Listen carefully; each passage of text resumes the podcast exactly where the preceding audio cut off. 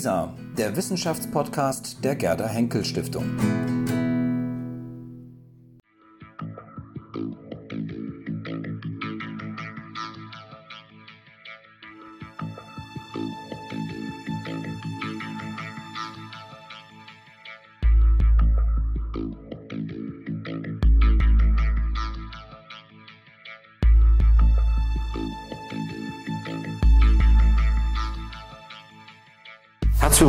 Professor Zimmermann. Vielen Dank, dass Sie extra zu uns hier ins Haus der Gerda Henkel Stiftung kommen, um mit uns über Ihr neues Buch zu sprechen. Ja. Es gibt es noch gar nicht, ist noch nicht auf dem Markt. Ich habe ein Vorab-Exemplar dankenswerterweise bekommen. Vielen Dank. Habe es gelesen und habe, wie Sie vielleicht sehen, eine Reihe von Anmerkungen hier, über die ich mit, mit Ihnen sprechen möchte. Und so wie es aussehen wird, das ist auch inzwischen da, aber noch nicht auf dem Markt. Nein, das erscheint am 30. September. 30. September, also noch vor der Buchmesse. Vor der Buchmesse, genau. Gut. Es ist erschienen im DVA-Verlag und heißt Gewalt, die dunkle Seite der Antike. Mhm. Und darüber wollen wir heute sprechen. Ein Buch über die Gewalt in der Antike. Warum haben Sie sich ausgerechnet das Thema Gewalt in der Antike ausgesucht? Wie kam es zu dieser Themenfindung? Ähm, ich hab, bin zu dem Thema gekommen, äh, als ich äh, vor ungefähr 13, 14 Jahren mich sehr intensiv mit antiker Geschichtsschreibung beschäftigt habe. Und äh, bei der Beschäftigung mit dieser Geschichtsschreibung ist mir aufgefallen, dass die antike Literatur, äh, nicht nur die Geschichtsschreibung, äh, sehr viele Szenen expliziter Gewalt hat. Also das heißt jetzt nicht, dass sie äh, ganz allgemein und äh, über Gewalt spricht und darüber berichtet. Das wusste man ja seit langem, aber es gibt eine ganze Reihe von äh, Stellen sozusagen in dieser antiken Historiografie, äh, wo äh, Gewalt in einer Art und Weise geschildert wird, die extrem abschreckend ist. Und ähm, ich habe angefangen, diese Stellen dann zu sammeln und auszuwerten. Äh, sehr viele Stellen, die ich am Anfang gar nicht verstehen konnte und die erst in einer Gesamtschau sozusagen dann für mich Sinn langsam erhielten. Und ähm, es ist sozusagen in den letzten zehn Jahren eine mehrtausendseitige Exzerpensammlung zu Gewalt entstanden von denen, äh, also sehr viele Stellen, von denen in diesem Buch jetzt nur ein Teil ausgewertet wird, vorgestellt wird, äh, um Grundlinien dieser Gewaltdarstellung in der Antike zu beleuchten. Jetzt ist es ja mit den Quellen aus der Antike, man hat ja nicht so wahnsinnig viele und Sie haben aber jetzt doch eine Reihe, Sie sagen schon über 1000 Stellen gefunden, wo Gewalt exzessiv in irgendeiner Form dargestellt wird. War denn die Antike dann tatsächlich so gewalttätig? Man hat ja eher oft ein sehr ja, positives Bild von der Antike als eine klassische Zeit, eine Zeit der Hochkultur. Ja, also äh, das gibt natürlich auch äh, im allgemeinen Bewusstsein äh, eine dunkle Seite der Antike, die vor allen Dingen verbunden ist mit Gladiatorenkämpfen und, und Kriegen. Äh, die Antike ist eine gewalttätige Zeit gewesen. Äh, das hat zum einen damit zu tun, dass, dass man in der Antike soziale Hierarchien dadurch auch zementierte, indem man sozusagen von oben nach unten mit körperlicher Gewalt und physischer, physischer und psychischer Gewalt auch äh, diese Ordnung durchsetzte, erhielt und immer wieder einschärfte. Das ist die eine Seite. Die andere Seite ist natürlich, dass es sehr viele Kriege gab äh, zwischen griechischen Poleis, aber auch dann zwischen Rom und seinen Nachbarn, äh, natürlich vor allen Dingen auch in dem, im Rahmen der Expansion Roms. Und dann eben natürlich in, äh, in Form von Exekutionen, äh, also der, der Durchsetzung von äh, von Recht über die Todesstrafe, die für sehr viele Vergehen verhängt wurde und auch sehr grausam ausgeübt wurde. So war zum Beispiel die Kreuzigung ja eine der gängigen Hinrichtungsarten in Griechenland, aber auch in Rom später. Mhm. Also das heißt, die Antike war sehr gewalttätig. Äh, ähm, die Frage, ob sie gewalttätiger war als spätere Zeiten, ähm, die muss man klar verneinen. Es gibt Neuhistoriker, äh, also wie zum Beispiel den Stalin-Experten Jörg Barbarowski oder andere, die sagen, dass das 20. Jahrhundert sozusagen der Kulminationspunkt historischer Gewaltausübung gewesen ist und dass es keine Epoche vorher gab, die so gewalttätig war wie das 20. Jahrhundert. Also man kann die Akzente ganz anders setzen. Was in der Antike sicherlich anders war und was sozusagen in einem Zivilisationsprozess der Neuzeit äh, sich verändert hat, das ist das, was ich eingangs geschildert habe. Also innergesellschaftliche Gewalt, Gewalt gegen Frauen, Gewalt gegen Untergebene, Gewalt gegen Sklaven und solche Dinge sind über die Jahrhunderte der Neuzeit zurückgedrängt worden. Und die äh, Ausübung von Gewalt wurde sozusagen auch bei, äh, bei Bestrafung in die Hand des Staates gelegt und damit kontrolliert. Mhm. Jetzt ist es natürlich so, dass wir in der Neuzeit, jetzt auch wenn Sie Barbarowski erwähnen oder das 20. Jahrhundert, da haben wir natürlich ganz andere Dokumentation von Gewalt. Hier mhm. geht es vor allem um Geschichtsschreibung in der Antike und da haben wir nicht so viel ähm, an Auswahl, was die Quellen betrifft und was die ähm, Geschichtswerke angeht. Ähm, wie kann man davon sich ein Bild machen, ob die Gewalt tatsächlich so ausgeübt wurde, wie sie beschrieben wird? Das ist natürlich ganz schwierig. Also zunächst mal muss man feststellen, dass wir natürlich auch andere äh, Quellen für antike Gewalt haben, also Papyri etwa oder Inschriften, in denen Grabinschriften, in denen jemand äh, darüber berichtet, dass er von Räubern umgebracht wurde oder berichten lässt, dass er von Räubern umgebracht wurde und ähnliches. Ähm, bei den anderen, in der anderen Literatur, zum Beispiel in der Geschichtsschreibung und in den anderen Texten, ist das so, dass wir sicher sagen können, die Gewalt, die beschrieben wird oder die äh, genannt wird, wie zum Beispiel Kriegsgewalt, hat sicherlich so stattgefunden. Was aber so in der Form vielleicht nicht stattgefunden hat, das sind diese ganz explizit geschilderten Szenen, also wo detailliert geschildert wird, wie jemand äh, aufgeschlitzt, gemetzelt, zerstückelt wird. Äh, denn man kann, wenn man all diese Stellen zusammen hat, äh, sehr schön sehen, dass sich diese Beschreibungen wiederholen, dass Motive wandern äh, und dass man mit diesen Szenen bestimmte Interessen verfolgte. Also immer dann, wenn man Gewalt sehr explizit schildert, dann geht es nicht darum, die Gewalt abzubilden und sozusagen eine realistische Wiedergabe zu versuchen, sondern man verfolgt damit andere Ziele. Man will den Leser fesseln, man will ihn auf etwas aufmerksam machen, man will ihn sozusagen bei seinem Entsetzen packen, äh, die Affekte sozusagen erregen und mit dieser Affekterregung den, den Leser für sich einnehmen und für die Geschichte, die man erzählt. Das ist das eine. Das andere ist, dass man feststellen kann, dass Gewalterzählungen äh, bestimmten Mustern folgen und diese Muster sind auch daran ausgerichtet, dass der Mensch ähm, nur bestimmte Darstellungen von Gewalt konsumieren kann. Also äh, es gibt äh, sozusagen äh, Formen von Gewalt, die kann man nicht erzählen, äh, weil die äh, sozusagen so schrecklich sind, dass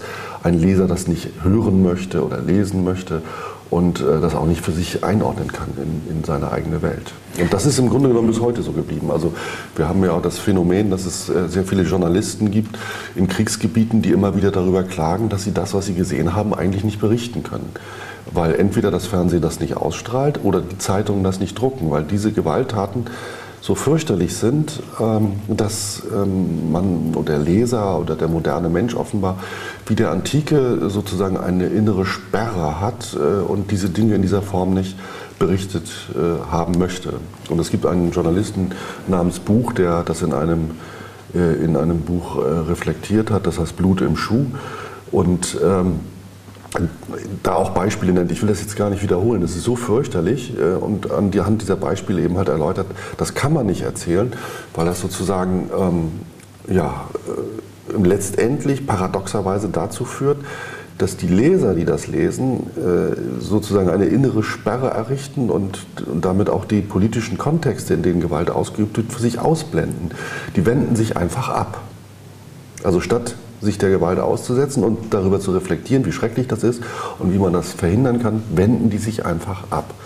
Und das ist ein, ein Phänomen, das, das ähm, der große Autor Lessing im 18. Jahrhundert äh, bei Überlegungen zum Mitleid schon äh, festgestellt hat und hervorgehoben hat, auch in Anlehnung an antike Überlegungen zu diesem Problemkreis, äh, dass wenn etwas nur grauenvoll ist, dann, und nur Grausen erzeugt, dann ist der Mensch nicht in der Lage, Mitleid zu entwickeln. Und Mitleid ist eine wesentliche Voraussetzung dafür, Handlungsimpulse zu formulieren, um äh, Situationen abzustellen, Menschen zu helfen und ähnlichem. Das erinnert so ein bisschen an Joseph Conrad im Herz der Finsternis. Dort lässt ja Colin Kurz am Ende sagen, ähm, das Grauen, das Grauen, aber mehr fällt ihm sozusagen nicht ein zu dem, was er gesagt ja. hat. Aber er ist da offenbar Spr der Sprache nicht mehr mächtig, das irgendwie ausdrücken zu können. Ja, und man, man hat festgestellt, äh, dass, dass man zum Beispiel auch in Kriegssituationen, die ja an sich das Chaos sind, so wie überhaupt Gewalt und Gewalterlebnisse immer das absolute Chaos sind. Das ist etwas, was inkommensurabel ist, das man nicht versteht. Äh, dass man sozusagen psychische, psychologische Mechanismen ent entwickelt hat, das für sich zu sortieren, indem man zurückgreift auf Bilder, die man selbst hat, um das einzuordnen und andere Elemente gleichzeitig auszublenden. Man hat zum Beispiel Untersuchungen gemacht zu ähm, Kriegsreportern äh, und hat dabei festgestellt, dass trotz völlig unterschiedlicher Kriegssituationen und trotz völlig unterschiedlicher Zustände immer die gleichen Bilder produziert werden. Das heißt, dass selbst auch Kriegsreporter sozusagen versuchen, dieses, das Chaos des Krieges, das völlige Durcheinander, das überhaupt nicht Verstehbare zu sortieren, indem sie Bildrepertoires äh, abrufen, die sie mitbringen sozusagen an den Ort des Grauens. Hm. Aber da muss ich einhaken. Sie haben in Ihrem Buch ja eine Reihe von Gewaltdarstellungen, die Sie auch beschreiben, die sozusagen über ähm, die Geschichtswerke ähm, äh, tradiert worden sind. Die sind doch teilweise fürchterlich zu lesen. Also wenn Sie beispielsweise wiedergeben, ähm, wie jemand gepfählt wurde oder diese eine Geschichte, wo jemand in so einem, ähm, was war das, ein, ein metallene Kuh ähm, und dort eingesteckt wurde, dann wurde sozusagen von unten Feuer entfacht und der König saß oben drauf und, und äh, erfreute sich an den Schreien sozusagen als Gesang und ähm, oder wenn Leute äh, gehäutet wurden beispielsweise. Das sind doch eine Reihe von Gewaltdarstellungen, die furchtbar sind und die in einem Kopfkino sozusagen ähm, äh, lostreten. Ja, aber, das ist ja fürchterlich. Oder? Ja, man muss sich aber vorstellen, dass zum Beispiel das Häuten, also das, das Schinden, oder das Pfählen äh, Formen der Todesstrafe war, die im alten Orient äh, üblich waren. Das ist natürlich ganz fürchterlich. Aber für die Zeitgenossen sind diese Formen der Todesstrafe zwar grausig, aber gerecht gewesen. Also man hat einfach das für gerecht gefunden, ähm, dass Gegner der Gesellschaft, Gegner, die von außen etwa die Ordnung stören oder von innen diese Ordnung stören, die äh, gegen das geltende Recht verstoßen, andere Menschen umbringen, dass die auf entsetzliche Art und Weise zu leiden haben. Das fand, fand man gerecht. Und es gibt, äh, das muss man sich immer vorstellen, natürlich auch heute noch sehr viele Leute, die das auch gerecht finden.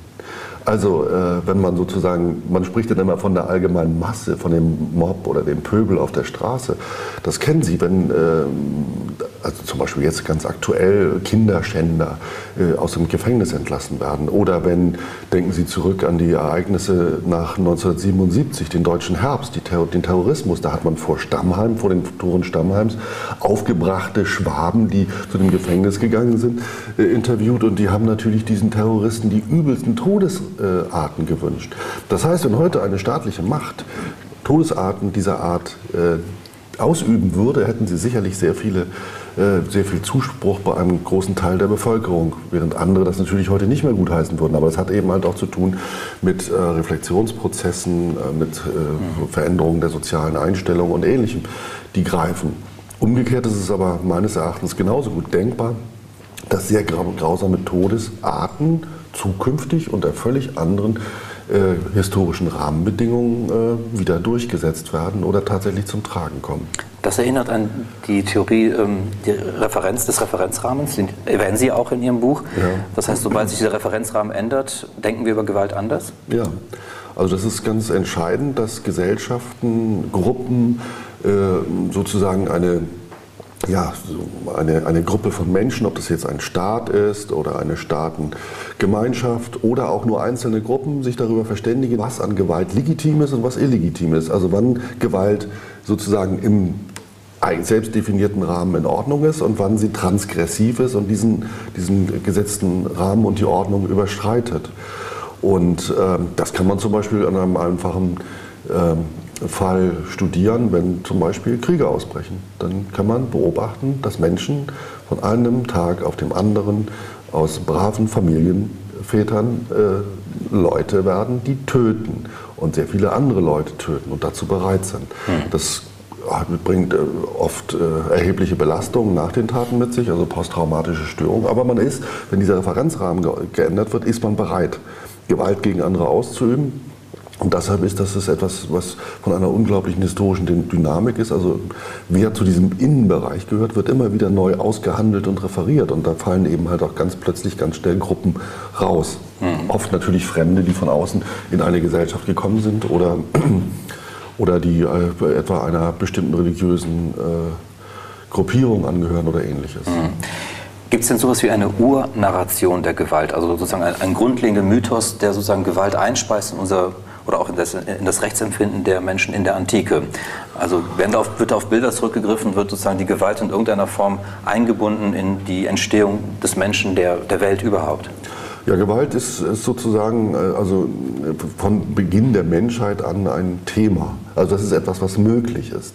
Gewalt ist etwas, was möglich ist und man kann beobachten, dass die Menschen schon äh, in den altorientalischen Kulturen äh, sich auch die Entstehung der Welt immer vorstellen, verbunden mit Gewaltakten. Also Götter kämpfen gegeneinander, die guten Götter siegen.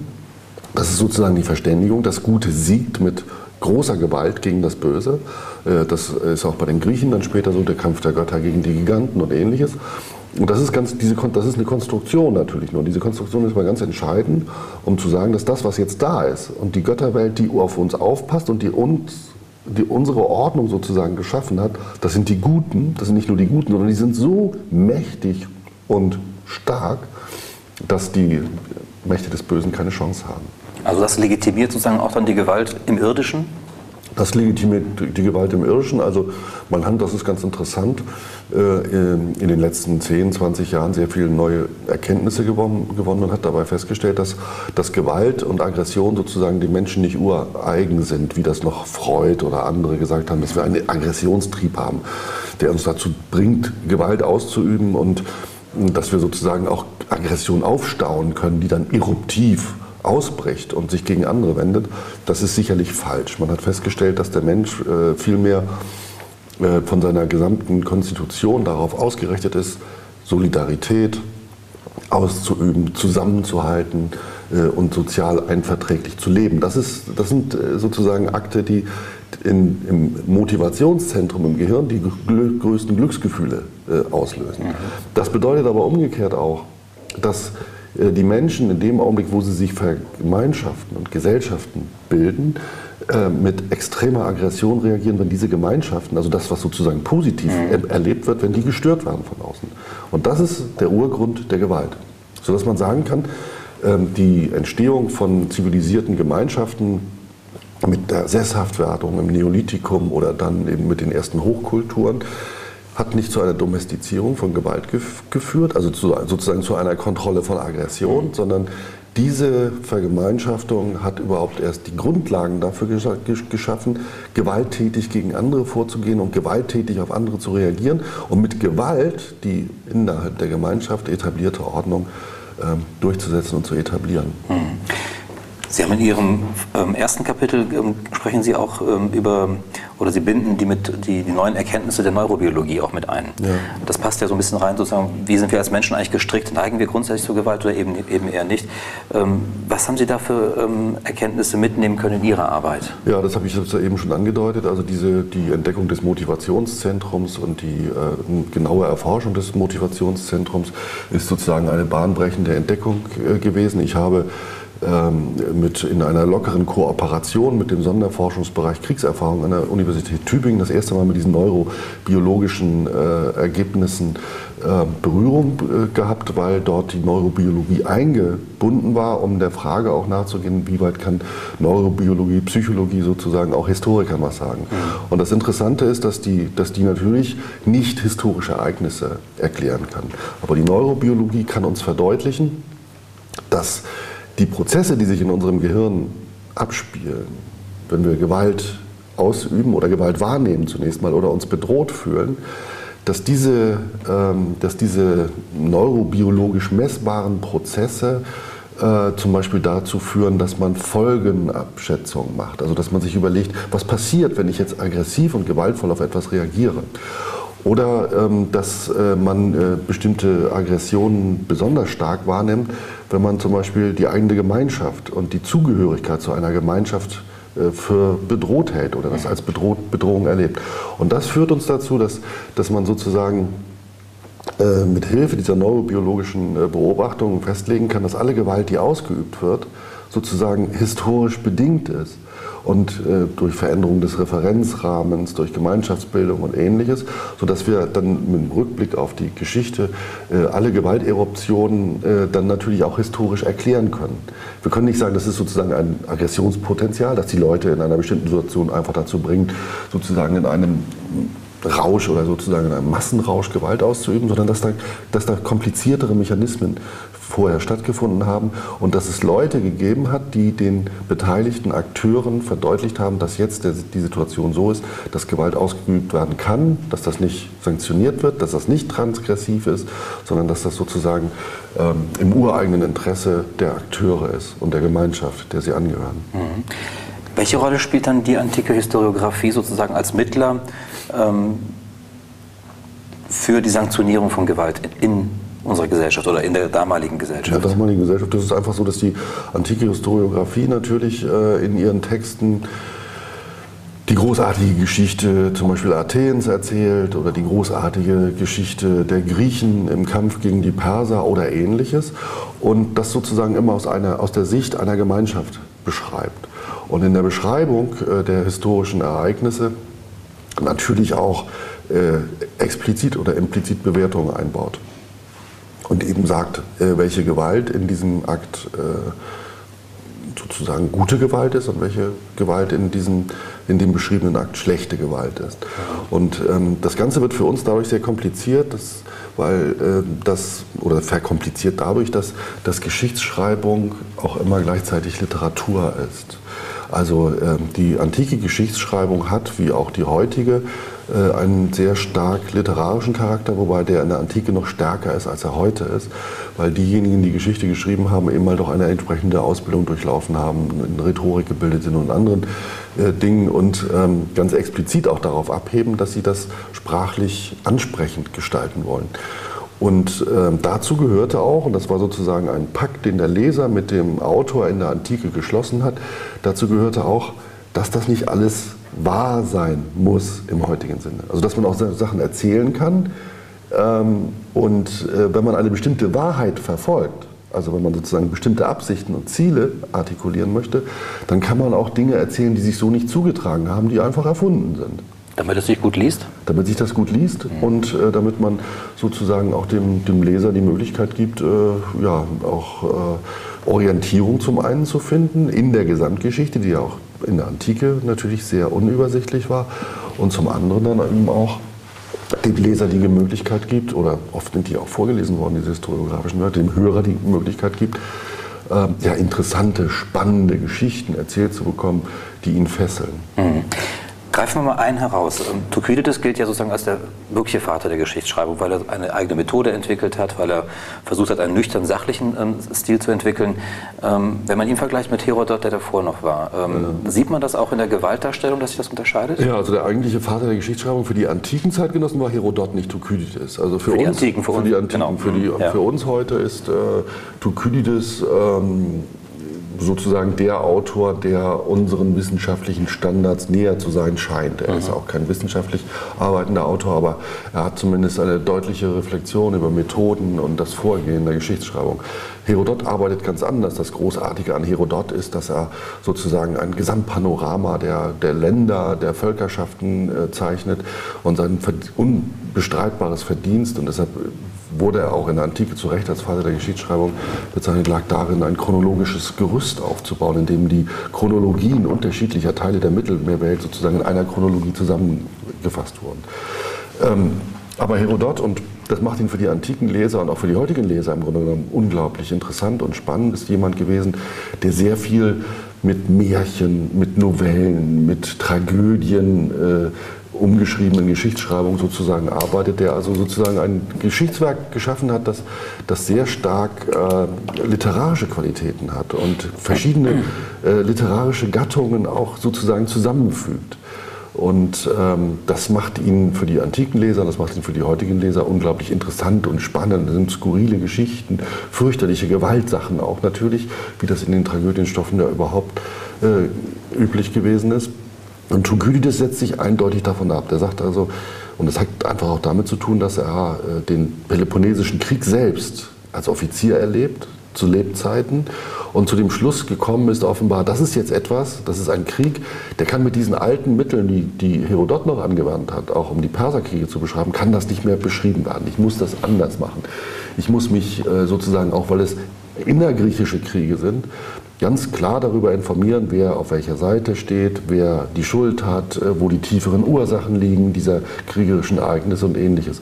Und das bedeutet auch, weil ich Zeitgeschichte schreibe, dass ich Gewalt nicht so darstellen kann, wie, wie Herodot das gemacht hat.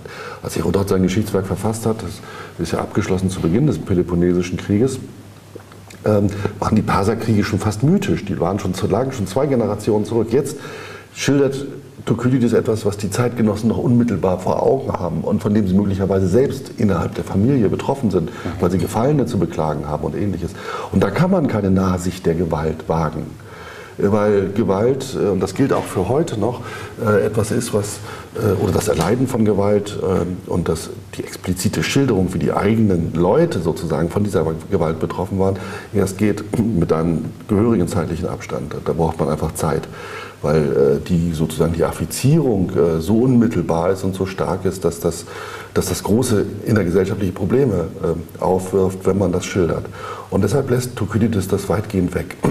Es gibt nur zwei Episoden, in denen er Gewalt ausführlich und explizit schildert. Im Melia-Dialog, oder? Ja, im Melia-Dialog wird das ja nicht expliziert. Da wird ja nur sozusagen die Rolle also Die Ausrottung sozusagen einer... Ja, aber da wird, das wird ja da nicht behandelt. Da wird ja nur behandelt, dass, äh, mit welchem Recht Athen mhm. sozusagen die Melia dazu auffordert, sich dem Seebund anzuschließen und dass sie die Mächtigen sind. Und weil sie die Mächtigen sind, müssen sie das fordern. Sie können keine Neutralität dulden und ähnliches. Und Sie haben das Recht dazu? Sind legitimiert? Das, das, das ist das Argument Athens. Wir sind legitimiert, das zu tun. Mhm. Ähm, aber vor allen Dingen die, der, der Bürgerkrieg in Kerkyra und die sizilische Expedition. Das sind die beiden Ereignisse, die, die für Thukydides eben halt sozusagen ganz bedeutende und exemplarische äh, Funktionen haben innerhalb des Peloponnesischen Krieges. Das eine ist sozusagen die, der Bürgerkrieg, das ist sozusagen das Signum äh, einer ganzen Epoche, das sozusagen diese Verwerfung des Peloponnesischen Krieges äh, in einem Sinnbild spiegelt. Und die sizilische Expedition ist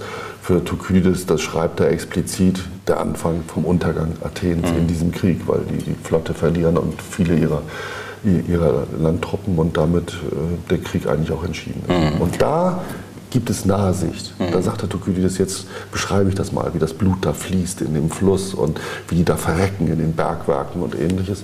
Und äh, das mache ich aber sonst, schildere ich Kriegsgewalt nicht. Und das hat natürlich auch damit zu tun, dass kriegerische Gewalt für einen Mann wie Thukydides etwas Selbstverständliches war. Mhm. Also dass man, dass eine Polis sich gegen andere mit Gewalt, mit militärischer Gewalt äh, wehrt, das war selbstverständlich. Und es war auch selbstverständlich, dass das blutiges, gemeines, fieses Handwerk war. Man steht ja dem, den man tötet, unmittelbar gegenüber. Oder auch Massaker, die durchgeführt werden an anderen, sind äh, ja, zeittypisch. Auch äh, wird Thukydides sich nicht davon abwenden, dass man zum Beispiel bei unterworfenen Gegnern die Hand oder den Daumen abgeschnitten hat, damit die kein Schwert mehr tragen können. Mhm.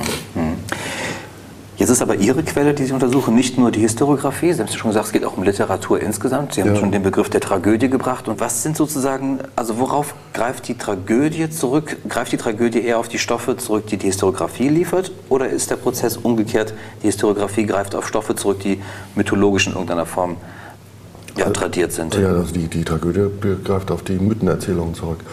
Und die sind nicht in Geschichtsschreibung zuerst formuliert worden, sondern die sind bei Hesiod oder Homer oder anderen Dichtern äh, der Zeit äh, überliefert worden und die hat man mündlich weitererzählt. Und das sind die großen Stoffe. Die Geschichtsschreibung greift auf diese Mythen und auf Tragödienstoffe auf, zu, auch zurück, aber adaptiert sie und überträgt sie sozusagen in historische Situationen. Wir äh, beginnen zum Beispiel bei Herodot plötzlich äh, Königen äh, in kleinen asiatischen Reichen, die genauso agieren wie mythische Figuren, die der Leser kennt. Und dann kann er das natürlich sofort erkennen. Er sagt, das ist doch jetzt der alte Thyest oder das ist doch jetzt sozusagen der und der. Und ähm, damit äh, versucht also Herodot äh, durch die Adaption dieser Tragödien Sinnstiftung voranzutreiben und äh, Deutungsangebote zu liefern, die dem Leser vertraut waren und die er dann sozusagen anwenden konnte, um auch tatsächliche historische Ereignisse zu verstehen. Mhm. Kommen wir nochmal zurück auf die Gewalt ähm, und die Funktion, die Gewalt ausüben kann, ähm, beziehungsweise haben kann für eine Gesellschaft. Auf der einen Seite sagen Sie, es gibt Gewaltausübung, die völlig legitim ist, die auch von den, die es gehört haben, die es gelesen haben, auch als völlig legitim betrachtet wurde. Es gibt aber auch eine negative Gewalt. Also sozusagen, man kann auch mit Gewalt, sozusagen mit Gewaltdarstellung auch etwas verteufeln. Mhm. Wo läuft da genau die Trennlinie in der Antike? Das, die läuft genau da in dem Bereich, den ich vorhin schon geschildert habe. Also Gewalt, die äh, sozusagen nicht akzeptabel ist oder transgressiv ist, die wird immer ausgeübt von, von Personen, die der eigenen Gemeinschaft nicht angehören. Also die Perser mhm. zum Beispiel sind für die Griechen diejenigen, die ganz besonders barbarische Gewalt ausüben, sodass wir wenn wir jetzt sozusagen die gesamte griechische Literatur anschauen und die persische Gewalt herausdestillieren, am Ende gar nicht sagen können, was die Perser tatsächlich gemacht haben, weil die Griechen einfach unterstellen, das haben die alles getan und wir müssen sogar davon ausgehen, dass sie sich Hinrichtungsarten ausgedacht haben, die die Perser so nie ausgeübt haben. Zum Beispiel? Ähm, also das gibt zum Beispiel äh, diese, eine, eine, Todesstrafe in den Trog legen, heißt, wird die genannt. Da wird ein äh, Delinquent in eine Holzkiste gesperrt, der Kopf guckt raus, die Arme und die Beine gucken raus und dann wird das Gesicht mit Honig bestrichen und der bekommt immer zu essen und zu trinken und die Fliegen setzen sich dann sozusagen ins Gesicht, in, an seinen Mund und an die Augen und legen dort ihre Eier ab. Und in dem Kasten, der kriegt auch immer zu essen und zu trinken, aber der Kasten füllt sich langsam mit seinen Exkrementen, die dann sozusagen über die Haut in seinen Körper einbringen, sodass er in einem septischen Schock irgendwann stirbt. So kann man das pathologisch rekonstruieren. Ob diese Todesstrafe tatsächlich angewandt worden ist, wie das von einigen äh, behauptet wird oder für sicher gehalten wird, das halte ich für unwahrscheinlich. Also die Quellen, die wir haben zu diesen extremen Formen von Hinrichtungen, sind alle extrem verdächtig. Also griechische Autoren, die vor allen Dingen mit entsetzlichen Geschichten ihre Leser sozusagen locken wollten und sich entsprechende äh, Dinge dann ausgedacht haben. Mhm. Oder ein anderes Beispiel ja. sind zum Beispiel die Römer. Die Römer mhm. exekutieren natürlich auch in eroberten Städten grauenvoll äh, sozusagen die Unterwerfung, indem sie eben äh, die Leute alle massakrieren, äh, die Frauen und Kinder in die Sklaverei verkaufen und ähnliches. Wenn Hannibal das macht in Städten in Italien als Eroberer, dann ist das natürlich ganz fürchterlich, es ist barbarisch und das ist eben halt das, das sind die Dinge, wie Livius, der antike Historiograf, schreibt, das ist die den Barbaren eigene Grausamkeit, die man da studieren kann. Genau das meine ich. Also man hat ja jetzt hier sozusagen das Gegenbild ist die Barbarei auf der einen Seite und man selbst ist sozusagen ähm, die hohe Kultur.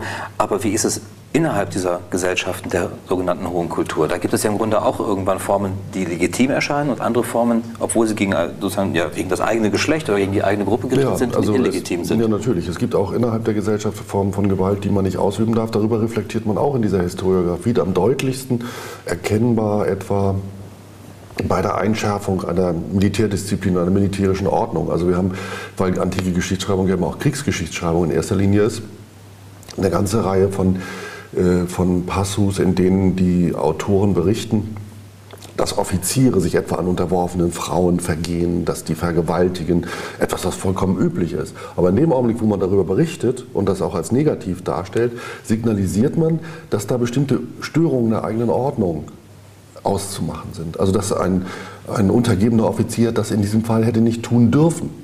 Also zur persönlichen Bereicherung, zum besonderen Quälen einer, äh, einer gefangenen Frau oder ähnliches, das, das darf der dann nicht. Also es gibt schon gewisse Regeln und Grenzen, äh, die einzuhalten sind. Darüber reflektiert man mit solchen Erzählungen. Mhm. Wenn man dann weiter in die römische Geschichte guckt und dann bis in die Kaiserzeit hinein, hat man das Gefühl, dass die Geschichtsschreibung und dann eben die Beschreibung von Gewalt immer mehr politischen Motiven ähm, unterliegt. Also ganz klar innerpolitischen Konflikten in Rom sozusagen unterliegt. Ja, das gibt also das fängt im Grunde genommen schon an in, im Hellenismus, äh, also in dem Augenblick, in dem Geschichtsschreibung immer mehr äh, Bedeutung bekommt und massenhaft produziert wird und gleichzeitig die Autoren aber eine immer stärkere rhetorische Schulung haben, beginnt man darüber zu reflektieren, dass die Erregung von Affekten mit der Darstellung von Gewalt bestimmte politische Ziele verfolgt, man wendet das an und man kann umgekehrt, wenn man einer anderen Seite angehört, das natürlich auch als besonders negativ geißeln und sagen, das hat er nur erzählt, um sozusagen Stimmung zu machen, das hat sich so nie zugetragen äh, und man muss bei der Wahrheit bleiben. Und deshalb sollte man am besten Gewalt überhaupt weglassen. Während andere sagen, nein, nein, genau die muss man schildern, denn nur mit expressiver Gewaltdarstellung kann man die politischen Ziele, die gute Ziele sind, auch erreichen. Und das ist eine Diskussion, die sehr lebhaft geführt wird in vorchristlicher Zeit schon. Und die Römer, die dann äh, ja vom späten dritten Jahrhundert vor Christus an erst eine intensiv, intensiv Geschichtsschreibung entwickeln, die lernen das sozusagen von den Griechen, die werden bei der Entwicklung ihrer eigenen Geschichtsschreibung im Grunde genommen schon groß mit diesen Debatten. Und deshalb schlagen die unmittelbar durch in die, in die römische Literatur. Mhm. Und für, die, für römische Autoren ist es dann selbstverständlich, dass man Gewalt benutzen kann, um politische Ziele zu verwenden. Und dann tut man das auch sehr konsequent und mit ganz, ganz grauenvollen Geschichten. Mhm.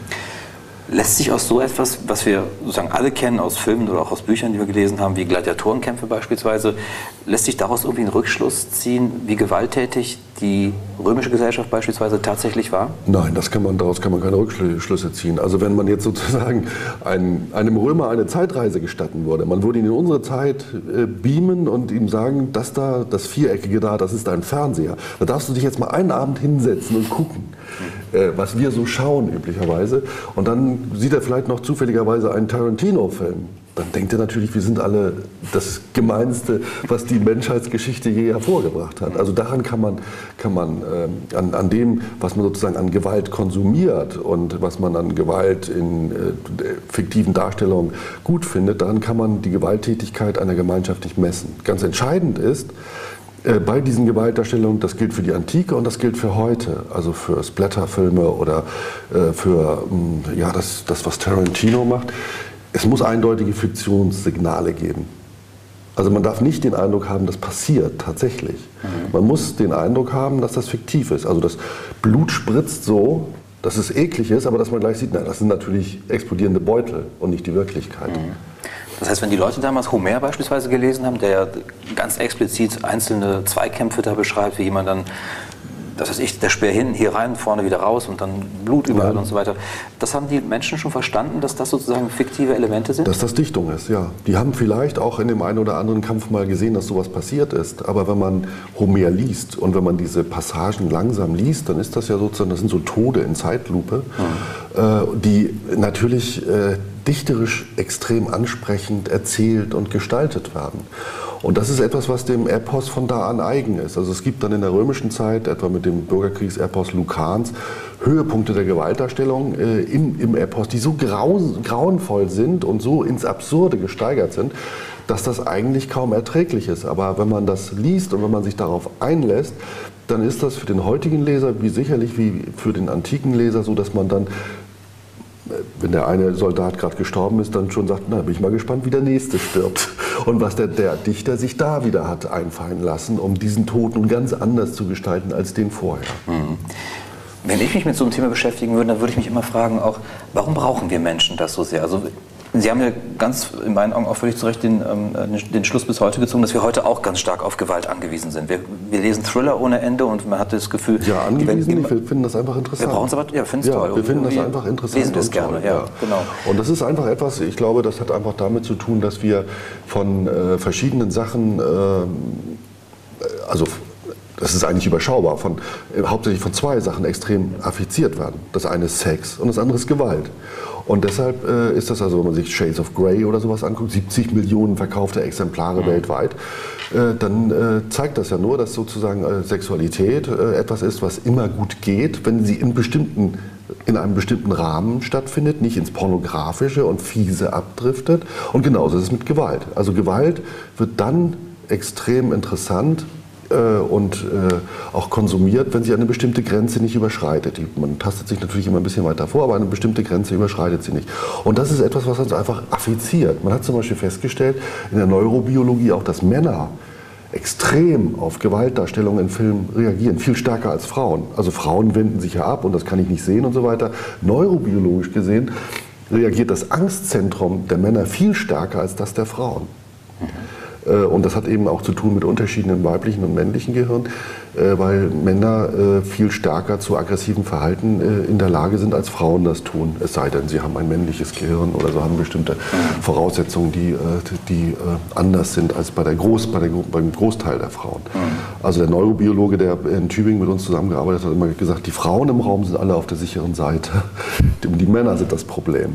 Und äh, äh, und das ist halt, das ist halt sehr interessant, dass wir offenbar ähm, sehr gern affiziert werden. Also sozusagen starke Gefühle empfinden beim Lesen, beim Schauen von Gewalt, äh, aber immer auch selbst darauf achten, dass bestimmte Grenzen eingehalten werden. Und man muss, und man muss das, das Fiktive ist ganz entscheidend. Ich kenne Leute, die nicht in der Lage sind, einen Tatort zu schauen weil sie das nicht als Fiktion sehen, sondern die haben das Gefühl, da wird etwas abgebildet, was tatsächlich passiert. Mhm. deshalb ertragen die selbst einfache Prügelszenen im Fernsehen nicht, weil die auch vielleicht nicht geübt sind, äh, nicht genug Seherfahrung haben, um da sozusagen in ihrem eigenen Kopf gleich einen Riegel umzuschalten und sagen, nee, das, das ist zwar ganz schrecklich, aber das passiert ja nicht. Und deshalb kann ich das ertragen und auf einer anderen Ebene dann auch darüber reflektieren. Mhm. Ich kann das insofern bestätigen, weil als ich Ihr Buch gelesen habe, habe ich mich im Grunde immer so ein bisschen von der einen Gewaltbeschreibung zu anderen durchgehangelt. Das fand ich mal sehr spannend, das zu lesen. Und ähm, irgendwann hat man das Gefühl, man kennt diese ganzen Gewaltdarstellungen schon, auch die ganzen Formen der Hinrichtung, die dann beschrieben werden und so weiter. Ähm, wenn man das jetzt versucht zu übertragen auf die heutige Fernsehgesellschaft, man hat doch das Gefühl, dass, oder auch jetzt bei Thrillern, dass es nicht mehr reicht, wenn jemand nur einfach mit der Pistole erschossen wird, sondern es muss immer schlimmer werden, es muss immer, immer brutaler werden, immer gemeiner, immer Überraschend. Ekelhafter ja, oder wie überraschend. Ja. Also nicht, dass man sozusagen so durchfließt durch einen Film, sondern dass man, dass das, dass, dass, dass man überrascht ist über den Erfindungsreichtum, mhm. über die Art, wie das gedreht ist. Und Aber das ist immer eine neue Dosis, also in, in der Gewalt. Ich weiß es gar nicht, ob es eine neue Dosis ist. Das ist, äh, ich will auch gar nicht sagen, dass es eine Schraube ist, die immer weiter hochgeschraubt wird, sondern es ist sozusagen, äh, das werden einfach nur verschiedene Dinge ausgetestet. Es gibt ja auch Filme, in denen Gewalt explizit gar nicht vorkommt, äh, aber Thema ist. Das wird gar nicht gezeigt, das ist Thema und damit kommen wir sozusagen zum Melia-Dialog von Thukydides zurück. Mhm. Äh, wenn dieser Melia-Dialog am Ende kommt, kommt da so ein ganz trockener Satz und sie reisten ab, um die Männer zu töten. Mhm. Und das ist so schrecklich, ohne dass das dann beschrieben wird, was da passiert. Äh, dass das auch extrem affiziert. Das heißt also, wir müssen gar nicht äh, immer so grauslige Sachen sehen, das Blut muss gar nicht spritzen. Die Art und Weise, Weise, wie das erzählt ist, äh, da fällt mir jetzt spontan gar, gar kein Film ein, aber es gibt so da müsste, wenn ich jetzt zehn Minuten nachdenken würde, dann mhm. hätte ich bestimmt ein paar Beispiele. Mhm. Aber es gibt äh, Filme, und das kann jeder ja für sich selbst auch mal überprüfen, äh, in denen das tatsächlich so ist, dass die extrem anrühren und nachgehen, auch in der Erinnerung, ohne dass da, wie bei Tarantino, fast slapstick-artig immer Blut durch die Gegend spritzt. Mhm. Mhm. Ein anderes sehr interessantes Thema, was sich auch sehr ähm, auf die aktuelle Situation übertragen lässt ähm, aus Ihrem Buch, wenn wir über die Gewalt sprechen, um etwas zu legitimieren, um politische Handlung zu legitimieren. Ja. Wenn wir jetzt beispielsweise an den Syrien-Konflikt denken, ähm, dort wird doch auch mit Gewalt sozusagen versucht, politische Aktionen hervorzurufen. Ja. Ist das vergleichbar? Das ist vergleichbar. Deshalb, äh, ich, im ersten Kapitel des Buches äh, gehe ich auch auf dieses Problem ein, dass wir heute ähm, dass wir heute diesen Darstellungen von Gewalt nicht recht glauben mögen. Und das ist ein, das ist ein interessantes Phänomen. Äh, weil Gewaltdarstellungen, wenn sie explizit sind, also wenn wir Tote sehen, wie zum Beispiel nach dem angeblichen Giftgrasangriff in Damaskus und so weiter, dann kommt, taucht sofort die Frage auf, sind die Bilder echt? Mhm. Wer ist da tot? Warum liegen die so, wie sie da liegen und nicht anders und so weiter? Das heißt, wir haben große ähm, Vorbehalt gegen solche Bilder. Und das hat ganz einfach damit zu tun, dass wir alle die Erfahrung machen, dass, äh, die, dass diese Bilder auch nur eine Halbwertzeit haben, die äh, wenige Tage sein kann. Also dass man nach wenigen Tagen erfährt, das ist alles inszeniert, das ist gestellt. Die Bilder stammen aus ganz anderen Kontexten, aus ganz anderen Gegenden, haben mit diesem Konflikt nichts zu tun und so weiter und so fort. Das heißt, das hat natürlich auch damit zu tun mit Wochenschau, schon im Zweiten Weltkrieg und so weiter, dass natürlich die, die deutschen Soldaten fröhlich marschierend gezeigt werden, während die, äh, der Gegner natürlich dann auch als Gewaltakteur äh, unter Umständen mit ins Bild kommt, was er alles Gemeines und Fieses gemacht hat, gegen das man sich wendet. Und deshalb haben wir sozusagen in der Erfahrung der Medien des 20. Jahrhunderts ähm, große Vorbehalte gegen diese Darstellung. Zum anderen aber, und darum geht es auch in dem Buch, beruht das auf einem extrem langen kulturellen Gedächtnis, das sich über das Mittelalter und die Neuzeit bis heute zieht und ihren, seinen Urgrund hat in der Antike. Weil in der Antike im Grunde genommen diese Bedenken, äh, die Instrumentalis Bedenken gegenüber Gewaltdarstellung und die Instrumentalisierung der Gewaltdarstellung ihren Urgrund hat. Mhm. Und ähm, da ist das sozusagen eingeübt worden, äh, kann man sagen, das könnte, kann natürlich auch in anderen Kontexten und anderen Kulturen, etwa im alten China oder so, ganz ähnlich ge gewesen sein. Äh, aber nun, das ist ja nicht das Thema, sondern die, die sozusagen die, die klassische antike Griechenland und Rom. Da kann man eben sehen, dass da diese, ja, die große Kulturtradition äh, der Gewaltdarstellung für uns zu suchen ist. Und des Umgangs und der Einordnung sozusagen Gewalt ja, ja, für politisches Handeln letztendlich. Ja. Zieht sich und, das, ja? Ja, und das ist eben halt, um das ganz klar zu machen, das ist äh, natürlich so ein bisschen, dass man könnte sagen, das ist so ein bisschen schick jetzt, also sozusagen Gewaltdarstellung nur noch sozusagen als mediales Event zu betrachten. Mhm. und um das ganz klar zu sagen, ich, äh, das, ist, das sehe ich als Problem auch. Also es hat natürlich Gewalt gegeben. Und es hat ganz, ganz entsetzliche Gewalt gegeben, auch bis heute. Nur, und darum geht es mir, man muss vorsichtig sein, dass die Bilder und die Worte, die man uns sozusagen überliefert, die reichen an diese tatsächliche Gewalt nicht ran. Die war vielleicht viel, viel schrecklicher als die fürchterlichen Geschichten, die ich gesammelt habe. Und die waren sicherlich, wenn jemand persönlich davon betroffen ist oder eine Familie davon betroffen ist, persönliche Schicksale, das kennen viele ja auch aus der eigenen Familie, äh, noch in Erinnerung an den Zweiten Weltkrieg, ist das viel, viel grauenvoller als diese literarischen Bilder. Und worum es mir nur geht, ist eben halt, dass man sagt, mit diesen literarischen Bildern kommt man da nicht ran. Man muss andere Wege finden, sich dem zu nähern. Und das gilt bis heute. Also dass man sozusagen auch über, äh, wenn man Gewaltberichte zum 17., 18. oder 19. Jahrhundert liest, die immer liest mit diesem Vorbehalt. Mhm. Also was ist da sozusagen an Narrativen äh, entschärft? Was ist da ästhetisch gebannt eigentlich und wie sieht die Wirklichkeit aus? Wie kommt man denn aus diesem Dilemma dann heraus, wenn man sozusagen weiß, man könnte auf der einen Seite sagen, das ist ja gut, dass wir in der Lage sind, Bilder auch ähm, äh, kritisch zu sehen und nicht sofort zu vertrauen, was uns da ähm, gezeigt wird. Auf der anderen Seite sagen Sie ja zu Recht, die Gewalt ist aber irgendwo passiert. Und ja. ähm, es geht nur darum festzustellen, wer hat es gemacht und, und, und, wie ist es dazu gekommen. Wie kommen wir aus diesem Dilemma dann letztendlich heraus? Aus dem Dilemma kommt man wahrscheinlich nie heraus. Man muss im Grunde genommen äh, nur versuchen, die Gewalt, die passiert ist, möglichst schlicht zu schildern möglichst wenig Einzelschicksal. Also dass sozusagen schon Assoziationsketten losgehen äh, beim Rezipienten, in dem ein Einzelschicksal sozusagen in andere Kontexte, in äh, fast mythische Strukturen äh, erhält, also in andere Kontexte eingeordnet wird und fast mythische Strukturen erhält. Das, also wieder der Elia-Dialog so in die Richtung? Ja, das gar nicht mal, aber dass man einfach ganz nüchtern feststellt, es sind Leute getötet worden. So. Und nicht jetzt sozusagen sagt, es sind, nicht, es sind Leute getötet worden und da war zum Beispiel jemand darunter, der und so. Dann ist man schon wieder sozusagen auf einer anderen Schiene, denn das ist ja etwas, was man eigentlich nicht wissen muss. Äh, was man als Historiker vielleicht rekonstruieren kann, aber was man in dieser Form nicht wissen muss. Aber sehen Sie nicht dann genau da das Problem, wenn wir auf der einen Seite fiktiv immer härtere Gewaltszenen vermittelt bekommen, über Filme beispielsweise, über Literatur. Auf der anderen Seite hört man dann, da sind 50 ähm, Menschen getötet worden, dass uns das abstumpft, dass wir sozusagen darauf gar nicht mehr reagieren, wenn wir sagen, gut, 50 Menschen getötet, nee, das ist jetzt nicht so schlimm. Wir stumpfen nicht ab. Also ich bin mir sicher, dass man nicht abstumpfen kann. Äh, das ist äh, zwar etwas, was, äh, was immer wieder sozusagen befürchtet wird, was man vermutet und so weiter. Und, äh, aber ich glaube, wirklich abstumpfen kann man nicht. Das sind andere Mechanismen, die da in Gang gesetzt werden. Also wenn man zum Beispiel darüber liest, dass amerikanische Soldaten im Irak, bevor der, der Tag, der nächste Tag mit dem Kampf losgeht, den ganzen Abend Gewaltfilme Kriegsfilme schauen, um sich sozusagen einzustimmen mhm. auf das, was da am nächsten Tag be bekommt, dann wirkt das auf den ersten Blick so, als würden die abstumpfen. Aber wirklich abstumpfen kann man nicht. Man kann sich mental darauf vorbereiten, man kann sozusagen Referenzrahmen definieren, man kann sagen, das ist gut, dass ich das tue und die anderen sind böse, die müssen sozusagen Gewalt erleiden, das ist gerecht äh, und das, ist, äh, das schützt meine Leute, das schützt mich und so weiter. Das kann man alles machen,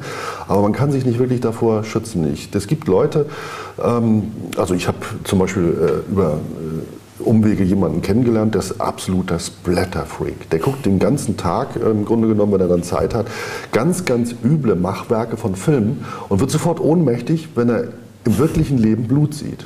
Und das ist etwas, was man immer wieder beobachten kann, dass Leute, die sozusagen, ähm, auch das gilt ja auch für uns, die wir sozusagen durch viel Filme schauen, durch Literatur oder ich durch meine Beschäftigung mit antiker Gewalt, prima vista vielleicht abgestumpft sind, in dem Augenblick, wo sie konkret mit Gewalt im eigenen Leben konfrontiert werden, weil sie angegriffen werden, weil sie Zeugen von Gewalt sind an einer, an einer Bushaltestelle oder ähnliches, extrem aus der Bahn geworfen werden, anfangen äh, zu zittern und völlig irritiert sind und mit dieser Situation nicht umgehen können. Und äh, man hat zum Beispiel in der Antike auch Ähnliches beobachtet. Es gibt zum Beispiel einen Kirchenvater Tertullian, der macht sich darüber lustig, dass die Römer im Amphitheater sich diese Metzeleien da angucken und im Alltag den Anblick einer Leiche nicht ertragen. Also wo sie in so im eigenen Haus, wenn ein Verwandter stirbt, dann ganz fürchterlich affiziert sind und das ganz fürchterlich finden. Und deshalb hat ein, ein deutscher Archäologe äh, gesagt, das ist im Grunde genommen, ist dieses Geschehen im Amphitheater für die so etwas gewesen wie ins Kino gehen. Die haben auch zum Teil davon abstrahiert. Mal ganz abgesehen davon, dass man denen natürlich erzählt hat, das sind alles Kriegsgefangene. Die haben wir gefangen. Wir sind die mächtigsten der Welt und jetzt lassen wir die gegeneinander kämpfen. Jetzt müssen die sich gegenseitig töten. Das heißt also, in unserem Referenzrahmen ist das gute Gewalt, die da stattfindet. Und das ist nicht so, dass wir die einfach hinrichten, dass wir die kreuzigen, sondern dass die noch was, was tun für uns und für unser Vergnügen und uns noch zeigen, was Virtus ist, was Mannhaftigkeit ist und ähnliches. Also auch Mechanismen gefunden hat, um das sozusagen einzuordnen und für sich damit klarzukommen. Mhm. Zum Abschluss vielleicht die Frage, um das nochmal so abzurunden. Wenn Sie eine Linie ziehen von den Gewaltdarstellungen, wie Sie sie in der Antike jetzt studiert haben und uns ähm, in dem Buch auch ähm, äh, berichten und auch erklären, wenn man da eine Linie zieht bis zur Zeit heute, was hat sich graduell wirklich verändert? Was ist das Entscheidende? In der Alltagsgewalt, oder? Nee, in der Darstellung von der, in der Kommunikation über Gewalt. Da hat sich nicht wesentlich viel verändert. Das Einzige, was sich für uns verändert hat, ist, dass wir sozusagen jedenfalls in der Bundesrepublik oder im europäischen Kontext, das ist in anderen Ländern ja ganz anders, dass wir sozusagen äh, ein stärkeres Gefühl der Sicherheit haben. Also wir haben nicht mehr das Gefühl, dass äh, ein Bürgermeister, der an uns vorbeigeht und den wir vergessen zu grüßen oder nicht erkennen, der hat heute nicht mehr die Möglichkeit, seine Schergen loszuschicken und uns zu verprügeln. Also es gibt sozusagen das, was ich vorhin sagte, also strukturelle Gewalt in Hierarchien, Abbildung von Hierarchien, Durchsetzung von Hierarchien.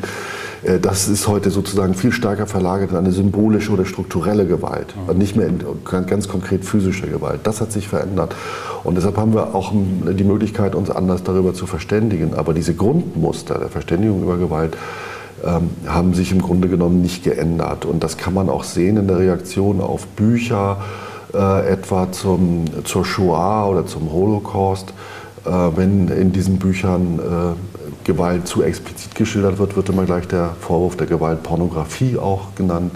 Also man hat große Vorbehalte dagegen, dass ähm, in einer wissenschaftlichen Darstellung, in einem Bericht zu stark mit Affekten gearbeitet wird und der Leser sozusagen auf eine, in eine Richtung gelenkt wird, die mit einer nüchternen Analyse des, des tatsächlichen Tatbestandes nichts mehr zu tun hat. Ja. Und das hat auch mit diesem kulturellen Gedächtnis zu tun, das bis in die Antike zurückgeht im Grunde genommen. Ja, vielen Dank, Herr Professor Zimmermann, dass Sie hier waren. Vielen Dank, dass Sie uns ähm, über Ihr Buch ähm, vieles erzählt haben, vieles, was ich auch noch nicht aus dem Buch selbst wusste. Und insofern danke ich Ihnen sehr und wünsche für das Buch viel Erfolg. Ja, danke. Danke.